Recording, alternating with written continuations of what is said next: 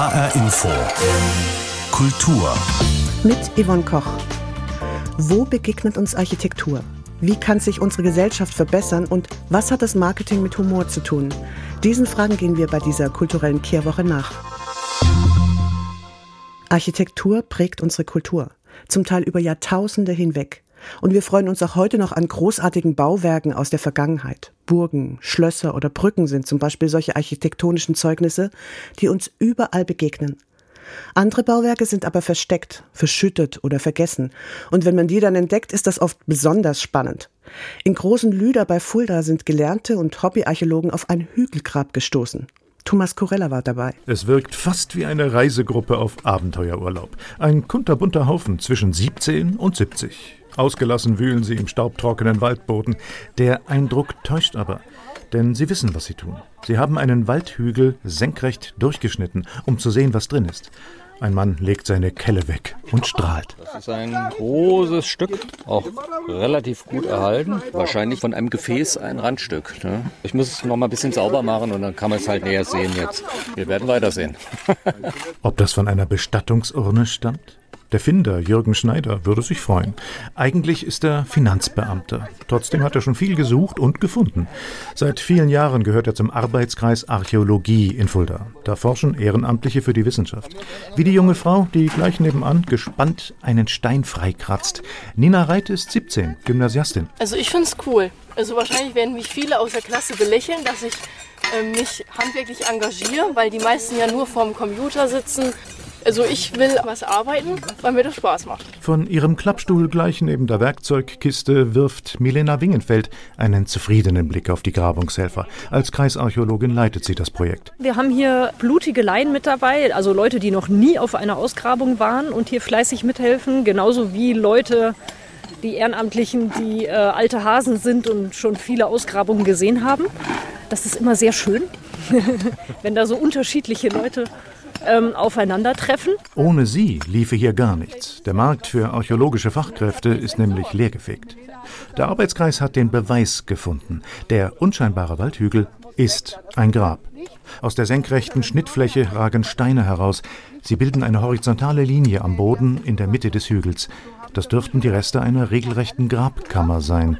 Wie die gebaut war, Arbeitskreisler Florian Jordan ist vom Fach und kennt sich aus. Wir sehen jetzt hier zum Beispiel keinerlei Holzeinbauten, die würden Abdrücke hinterlassen. Das haben wir eben nicht. Deswegen kann man vielleicht von ausgehen, dass der Tode in einem offenen, hohlen Baumsarg niedergelegt wurde hier. Die haben dann die Steine genommen und haben die hier schön hingepflastert, um eben den Toten darauf zu bestatten. Diese Grabkammer scheint recht groß gewesen zu sein. Ob vielleicht sogar mehrere Menschen hier bestattet worden sind und wenn ja, wie viele, weiß Milena Wingenfeld nicht. Aber zur Zeit kann sie was sagen. Ich würde das in die Mittelbronzezeit datieren. Einmal anhand der Größe dieses Grabhügels, diese elf Meter Durchmesser, die fügen sich schön ein in die Grabhügel, die wir hier in der Region kennen. Wir haben Keramik, die lässt sich nicht genauer datieren.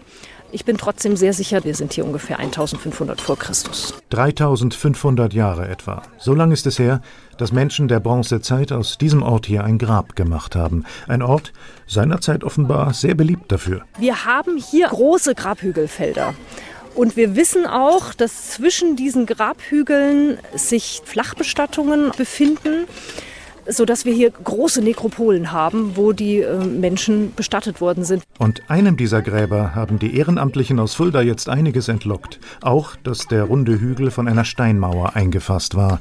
Und genau dort am Rand des Hügels sitzt Nina und ist sich sicher, das sind mehr als nur Steine. Ich finde es spannend, wenn man jetzt hier weiter tiefer geht und dann weitere Steine findet, die halt die Umrandung praktisch des Grabhügels markieren. Wahrscheinlich ja, für viele sind es nur Steine. Das kann ich auch verstehen. Aber für uns ist es ja dann mehr. Manche dieser Steine aus der Vergangenheit sind uns als historisches Zeugnis so wichtig, dass wir sie unter Denkmalschutz stellen. Das heißt, diese Gebäude werden besonders gehegt und gepflegt.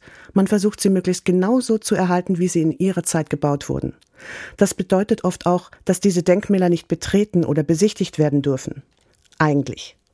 Aber einmal im Jahr, am Tag des offenen Denkmals, da werden Türen und Tore geöffnet, die sonst für Publikumsverkehr geschlossen sind. Und meine Kollegin Natascha Pflaumbaum hat herausgefunden, welche ungewöhnlichen Städten es in Hessen gibt. Bei Denkmal denkt man ja immer so an Ruinen, Kirchen und Burgen und Schlösser und hier in Hessen vielleicht noch an Fachwerkhäuser. Es gibt aber wirklich coole Denkmäler, zum Beispiel einen historischen Karzer, also ein Studentengefängnis in Marburg, eine Kirche, deren Grundriss die Form eines Hufeisens hat. Da kann man im Dachstuhl rumlaufen und sich fragen, warum man denn so eine Kirchenform früher gebaut hat. Oder ein komplett runder Fachwerkturm, der steht sogar im Guinness-Buch der Rekorde, weil er der größte Fachwerkrundbau ist. Dann gibt es Bunker, private Häuser, die komplett im Stil der 50er Jahre gebaut und eingerichtet sind oder auch das Areal einer Sprengstofffabrik. Alles das ist Denkmal in Hessen, nicht nur Burgen, Schlösser und Gärten, die natürlich auch einzigartig sind. Und gibt es auch so richtige Geheimtipps? Alles, was nur an dem einen Tag exklusiv zu besichtigen ist, also was nur an dem Tag die Türe aufmacht, das würde ich sagen, ist ein Geheimtipp und auch Sachen, die sich sehr cool präsentieren. Also da ist der historische Studentenkatzer in Marburg, weil man da noch auch Bilder von den Insassen sieht, die die an die Wände gemalt haben. Der Garten und das Haus Päbke in Hofgeismar sind im Stil der 50er Jahre gebaut und der Besitzer Marc Meusel ist vor Ort. Man kann auch mit ihm dann sprechen und rausfinden, warum er sich als Privatperson bewusst ein Kulturdenkmal gekauft hat und auch darin wohnt. Technisch cool ist auch die europäische Glasbodenwanderung in Lich, wo man mit VR-Brillen, also Virtual Reality Brillen unterwegs unterwegs ist. Und in der ehemaligen Vogtei des Reichsstifts Essen in Frohnhausen gibt es Imbiss und Kaffee und Kuchen im Kuhstall und auch einen Trödelmarkt. Also das ist richtig chillig für Familien. Natascha Pflaumbaum mit einem Überblick über die besonderen Denkmäler in Hessen, die ausnahmsweise zum Tag des Denkmals besichtigt werden können. Mit Architektur schaffen wir Gebäude, Brücken und Wege und damit auch Räume. Nicht nur Innen, sondern auch Außenräume. Öffentliche Räume. Und im Moment überlegen sich immer mehr Architekten und Stadtplaner, wie füllen wir diese Räume? Wie gestalten wir den öffentlichen Raum? Welches Design verpassen wir unserem Lebensraum? Und das ist in der Demokratie eine Aufgabe für alle. Die Stadt Frankfurt und das Rhein-Main-Gebiet haben das erkannt und bewerben sich mit der Idee Design for Democracy und den Titel World Design Capital, also Welthauptstadt des Designs, im Jahr 2026. Gerade startet eine Tour durch das Rhein-Main-Gebiet, die dazu einladen soll, mit Design eine bessere Welt zu schaffen.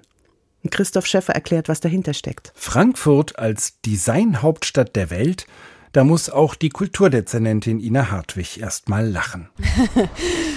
Frankfurt die unterschätzte, die unterschätzte Stadt. Doch es geht bei der Bewerbung um den Titel World Design Capital nicht um Mode oder Möbel oder andere schön gestaltete Dinge, Vielmehr will sich Frankfurt zusammen mit der ganzen Rhein-Main-Region als ein Labor für die demokratische Gestaltung unserer Lebenswelt präsentieren. Matthias Wagner-K., der Direktor des Museums Angewandte Kunst, leitet das Projekt. Der Bewerbungstitel ist Design for Democracy, Atmospheres for a Better Life. Und das könnte man ganz einfach übersetzen, gestalten wir, wie wir leben wollen. Atmosphären schaffen, in denen Demokratie gelingt. Das heißt auch den öffentlichen Raum verändern und neu designen, sagt Matthias Wagner-K. Wie sind Räume äh, gestaltet? Wie ist der öffentliche Raum gestaltet? Das hat auch eine Auswirkung auf unser Verhalten im öffentlichen Raum. Äh, gehe ich schnell über den Platz oder lasse ich mich da nieder? Will ich da vielleicht etwas mit anderen zusammen machen? Regt mich da irgendetwas an? Kulturdezernentin Ina Hartwig sieht in Frankfurt eine reiche Tradition des Designs mit demokratischem Anspruch. Zum Beispiel die Siedlungen des neuen Frankfurt Frankfurt. Die in der Zeit des Stadtplaners Ernst May vor rund 100 Jahren neue Maßstäbe setzten für soziales Bauen. Das war ein Glücksfall für Frankfurt, das neue Frankfurt. Es war ja auch nicht unumstritten in seiner Zeit. Damals äh, hat sich eben gefügt, dass der Planungsdezernent, der Oberbürgermeister äh, und auch der Kämmerer äh, einfach an einem Strang gezogen haben.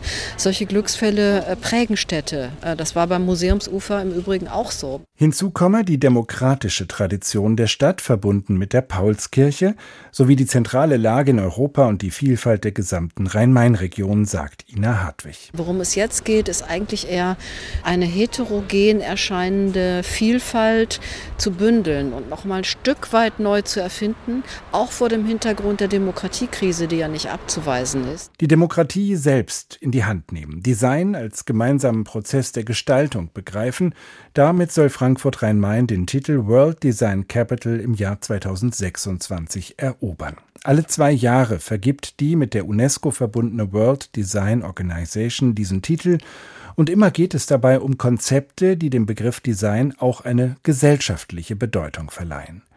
Der aus Frankfurt stammende Grafikdesigner und Designwissenschaftler Felix Kosok erklärt das so. Was wäre, wenn wir den öffentlichen Raum als Garten verstehen würden? Wie müsste dann eigentlich das Design aussehen? Wie müssten wir gemeinsam diesen öffentlichen Raum pflegen? Und das ist, glaube ich, eine grundlegende Fähigkeit von Designerinnen und Designern, eben anders an die Dinge heranzugehen, eine kreative Perspektive einzunehmen und die Dinge ganz neu zu denken.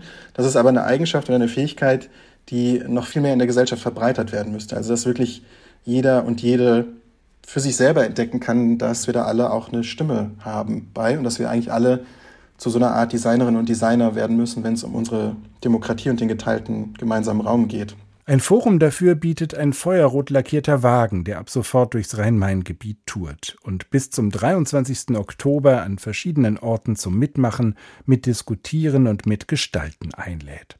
So soll mit der Bewerbung um den Titel World Design Capital schon jetzt eine Bewegung gestartet werden, die für die Region vielleicht noch wichtiger ist als der Titel selbst. Die Stadt Frankfurt finanziert das Projekt mit 500.000 Euro, der Kulturfonds Frankfurt Rhein-Main mit zunächst 250.000 Euro und für konkrete Projektideen, die aus den Demokratie-Workshops entstehen, will der Kulturfonds zusätzlich bis zu einer Million Euro bereitstellen. Eine bessere Welt schaffen, vor allem ein besseres Miteinander. Das ist auch die Idee des bundesweiten Projekts Wohnzimmer, mit dem 17 Städte ihre Innenstädte wiederbeleben möchten. Auch Frankfurt ist dabei mit dem Projekt Wohnzimmer Hauptwache, umgesetzt vom Deutschen Architekturmuseum Frankfurt, kurz DAM, in Zusammenarbeit mit der Stadt Frankfurt. Die Idee ist, in den kommenden sieben Wochen die Gegend um die Hauptwache herum attraktiver zu machen, damit wieder Menschen in die Innenstädte kommen, die jetzt in der Post-Corona-Zeit immer noch ziemlich verwaist ist. Wie das in Frankfurt gehen soll, Natascha Flaumbaum hat das Wohnzimmer besucht. Eine lange weiße Tafel mitten auf der Straße, Frankfurter Hauptwache, etwa 100 Meter lang. 140 gelbe zusammengezimmerte Hocker für die Gäste. Man kann zusammenrücken, sich zusammentun und Gesellschaft leisten, wie man will. Serviert wird Frankfurterisches. Brezel, Handkäse, Wurst, Wurst, Wurst. Also die, Idee der weißen Tafel ist, dass man Dinge, also eine andere Perspektive auf die Hauptwache gewinnt. Normalerweise, also ich renne oft quer über die Hauptwache von links nach rechts, von äh, Nord nach Süd, von Ost nach West. Und auf einmal kann man auf der Hauptwache sitzen. Und das gibt natürlich eine völlig andere Perspektive auf diesen wichtigsten Platz der Stadt Frankfurt. Andrea Jürges vom Deutschen Architekturmuseum hat das Projekt für Frankfurt initiiert. Das Wetter ist super für so ein riesiges Essen draußen mitten in der Stadt, das es leider nur einmal gibt. Die Idee ist, dass man sich damit beschäftigt, was es für Strukturen braucht, was es für Netzwerke braucht, dass man durch Krisen, die eine Stadt immer mal wieder hat oder sagen wir mal Veränderungen in der Stadt, dass man da ein Netzwerk hat, auf das man bauen kann, dass da auch eine Vielfältigkeit da ist. Zur Wiederbelebung des Stadtraums in Post-Corona-Zeiten startet das Deutsche Architekturmuseum sein Experiment Wohnzimmer Hauptwache mit 25 künstlerischen und sozialen Aktionen rund um den zentralen Platz der Frankfurter Hauptwache werden in den kommenden sieben Wochen Menschen in die Stadt gelockt, um mit ihnen ins Gespräch zu kommen. Mit dabei ist auch der Tape Art Künstler Rushy Rush aus Offenbach. Mit Tape, also mit 5 cm breitem Klebeband, macht Rushy Rush hier auf dem Asphalt Kunst. Fällt ziemlich auf, viele bunte Linien wie Textmarker in leuchtendem Pink, Gelb und Grün. Tape Art ist eigentlich ein simples Medium, mit dem du im Grunde den Pinsel ersetzen kannst. Kannst sehr schön exakt Linien ziehen und du hast die Möglichkeit mit wirklich unendlich facettenreichen geometrischen Formen Bilder entstehen zu lassen. Invisible Forces heißt das Klebeprojekt von Rushy Rush, mit dem er die Umrisse der unbegehbaren Räume, die unterhalb der Hauptwache liegen, auf der Straße oberhalb abbildet. Ich habe da drei Wochen drauf geguckt, diese Pläne studiert, um eine Gestaltung zu finden. Und dann plötzlich ist mir aufgefallen, dass die Grundrisse schon die Anmut eines Vogels haben. Also einer Schwinge, die über die Bibergasse fährt, ein Kopf, der auf die Zeit zeigt und dann der Schwanz, der bis zum U60 runtergeht. Hätte man eine Drohne, also könnte man fliegen, dann sähen wir einen gigantischen Vogel geklebt auf dem Boden. Phönix aus der Asche. Auf dem Boden geblieben aber läuft man vielleicht die grellen Konturen für sich allein ab.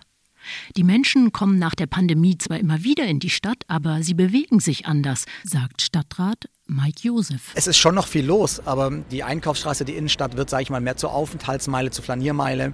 Man trifft sich, man begegnet sich.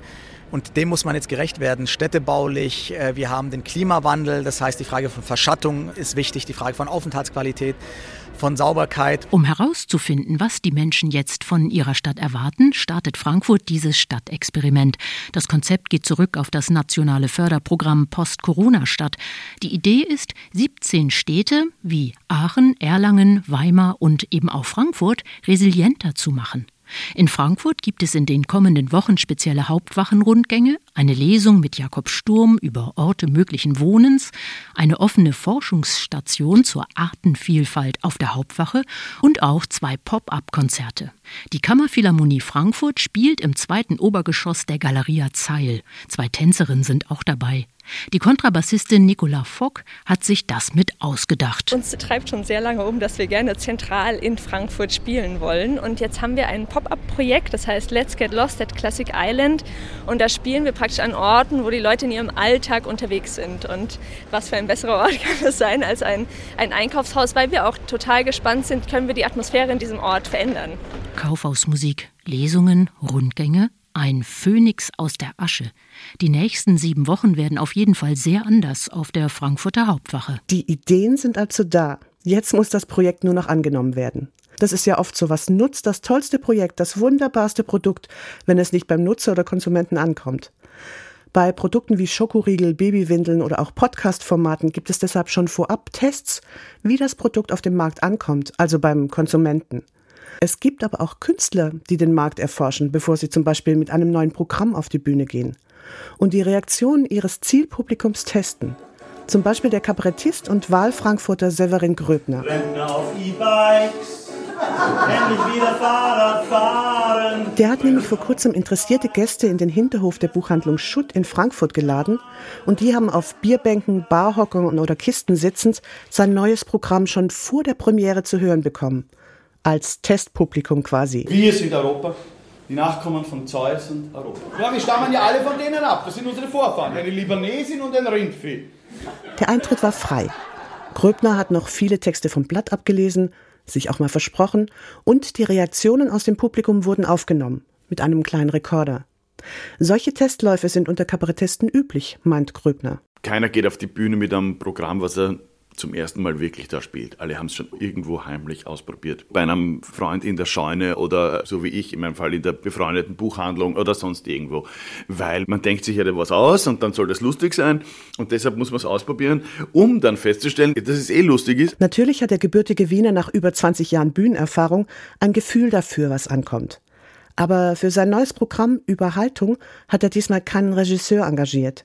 Deshalb war es ihm umso wichtiger, sein Publikum zu befragen. Von Marktforschung bin ich weit entfernt. Ich habe halt jetzt einmal Feedbackbögen ausgegeben. Feedbackbögen.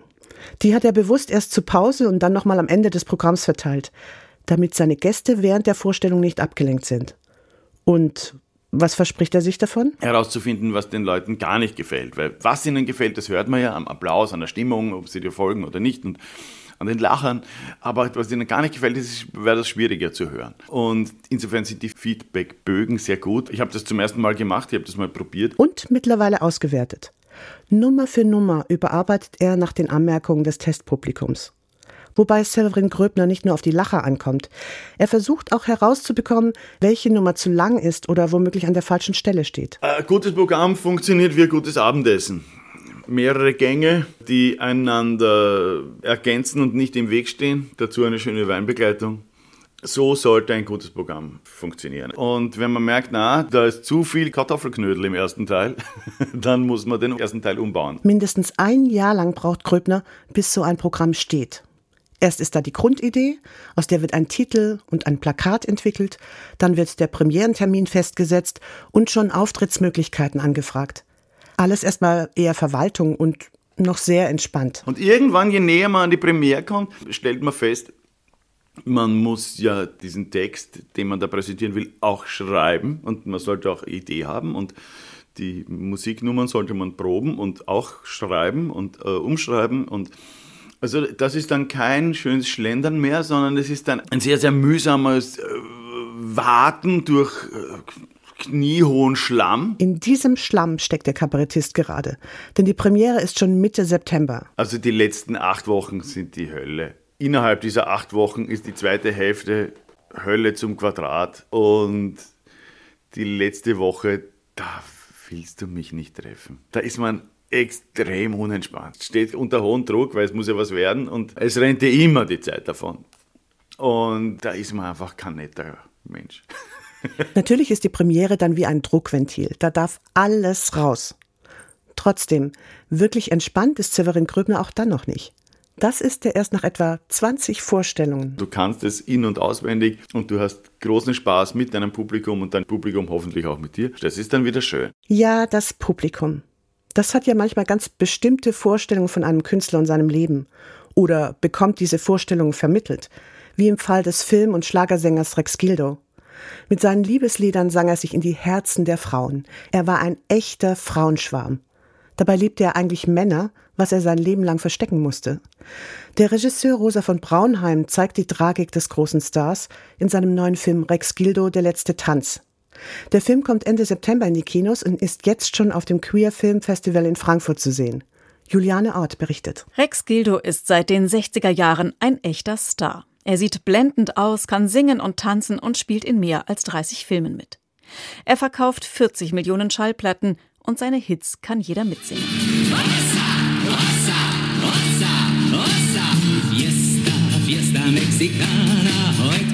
Vor allem bei den Frauen kommt Rex Gildo gut an. Er hat auch also immer sehr heftig mit Frauen geflirtet.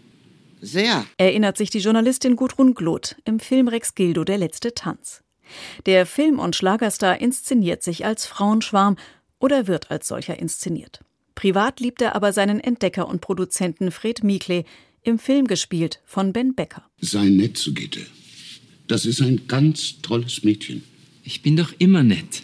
Besonders zu dir. Ja. Hier zu Hause. Aber draußen in der Öffentlichkeit. Da musst du den Frauenheld spielen. Fred Mikle erfindet das Duo aus Rex Gildo und der dänischen Sängerin Gitte Henning. Mitte der 60er Jahre sind sie das beliebteste Paar auf dem deutschen Schlagermarkt. Und überzeugen nicht nur als musikalisches Duo, erinnert sich Gitte Henning. Wir spielten ein Paar, äh, weil die Lieder Liebeslieder waren.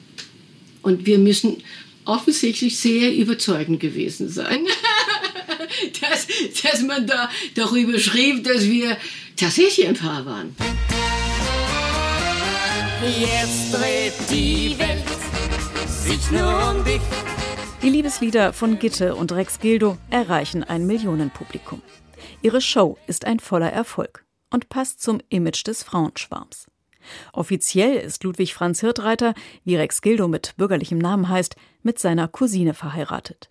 Gesellschaftliche Camouflage, wie sie damals üblich ist, erinnert sich Regisseur Rosa von Braunheim. Ich meine, Schwulsein war ja kriminalisiert, diskriminiert, gesellschaftlich geächtet bis 1969. Und äh, da haben sich viele, hatten sich ein heterosexuelles Image zugelegt, Familie, Kinder auch und so weiter und mussten unglücklich leben. Rex Gildo führt ein Doppelleben. Aber auch als die Gesellschaft liberaler wird, bleibt er in der Rolle des ewigen Frauenschwarms hängen. Eine Tragik, die sich vor allem nach dem Tod von Fred Mikli 1988 entfaltet. Rosa von Braunheim inszeniert den Absturz gekonnt. Wir suchen nicht die Dunkelheit. Ja, ja, ja. Wir halten nichts von Heimlichkeit. Die Bühnen werden unbedeutender und der einstige Star fällt durch Probleme mit Alkohol und Medikamenten auf. Seinen letzten Auftritt hat Rex Gildo 1999 in einem Möbelhaus in Bad Vilbel. Noch am gleichen Abend stürzt er aus einem Fenster seiner Wohnung in München und stirbt an den Folgen. Immerhin im Tod ist Rex Gildo mit seiner wahren Liebe vereint in einem Grab in München. Heute hat sich für Homosexuelle einiges verbessert, zumindest in vielen westlichen Staaten. Aber Angriffe auf queere Menschen gibt es trotzdem, erinnert Regisseur Rosa von Braunheim. Wir müssen immer wieder kämpfen. Deswegen ist es gut, je mehr Schwule und Lesben und offen zu ihrer Sexualität stehen, umso besser ist es und besonders auch bei Prominenten. Rex Gildo, der letzte Tanz von Rosa von Braunheim, kommt übrigens deutschlandweit am 29. September in die Kinos. Und das war HR Info Kultur mit Yvonne Koch. Den Podcast finden Sie auf hrinforadio.de und in der ARD Audiothek.